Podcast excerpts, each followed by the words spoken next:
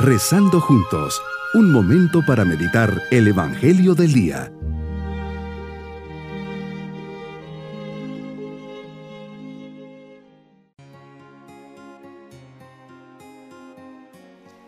En este día sábado de la vigésima octava semana del tiempo ordinario, les saludo ofreciéndoles en este día mis oraciones por sus familias.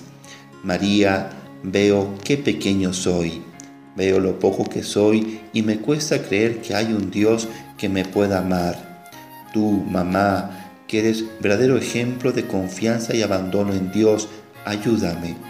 Llévame de la mano y enséñame a ponerme en manos del Señor. Hoy quiero rezar, quiero pasar un rato con Él. Meditemos en el Evangelio de San Lucas capítulo 12 versículos 8 al 12. Una vez más, Señor, hablas a tus discípulos, tienes poco tiempo y los quieres instruir, les quieres dar el verdadero conocimiento de la verdad. Por eso les aseguras que quien te reconozca abiertamente, tú lo reconocerás delante de los ángeles de Dios.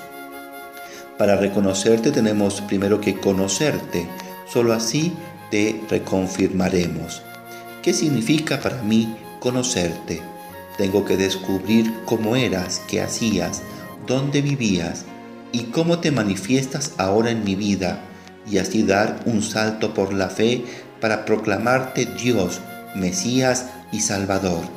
Me has dejado tres caminos para conocerte, el Evangelio, la Eucaristía y la oración.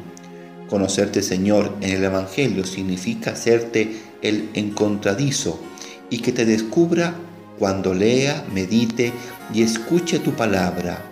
Voy poco a poco entrando en tu corazón. Tu palabra, Señor, es la buena nueva.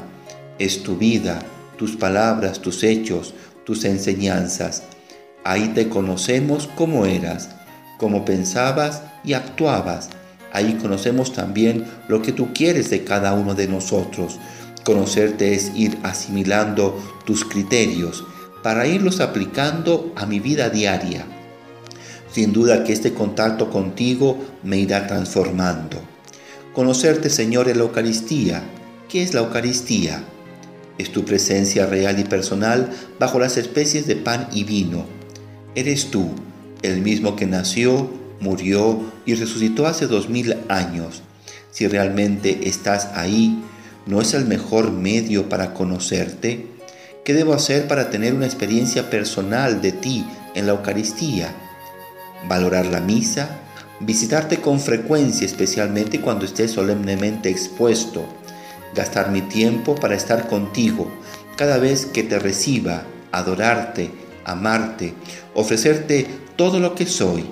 En los momentos de silencio, dialogar contigo como un amigo.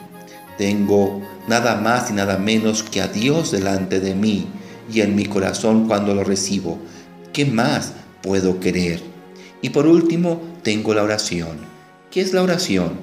Es un momento de encuentro personal contigo para dialogar y platicar, en la cual entro en contacto, hablo, te pregunto, te escucho, me pides, te pido.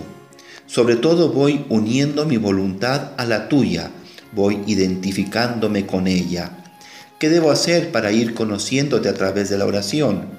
Cuidarla como lo más importante del día. Debe ser lo primero en mi horario, viviendo con recogimiento, concentrado, no disperso, no queriendo ser el satélite que todo lo quiere captar, dedicándome a ella con todo el corazón y con todo mi ser, haciéndola bien.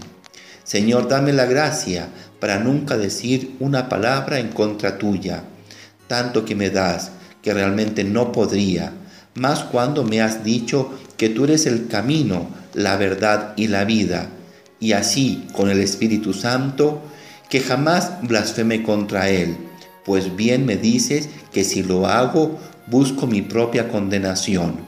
Más cuando es el Paráclito, el Consolador, el Santificador, el dulce huésped de mi alma, quien me lleva a la verdad plena. Mi propósito en este día es buscar conocer, amar, experimentar y seguir a Jesús, especialmente de la lectura y meditación del Evangelio, a través de la adoración a la Eucaristía y en ese diálogo personal con Dios en la oración. Mis queridos niños, Jesús les enseña que si lo conocen y poco a poco ustedes lo van haciendo, lo reconocerán y Él también a ustedes les envía al Espíritu Santo para llevarles por el camino de la verdad y del bien. Sean buenos amigos también del Espíritu Santo. Él siempre les inspirará las cosas buenas. Y nos vamos con la bendición del Señor. Y la bendición de Dios Todopoderoso, Padre, Hijo y Espíritu Santo, descienda sobre todos nosotros. Bonito día.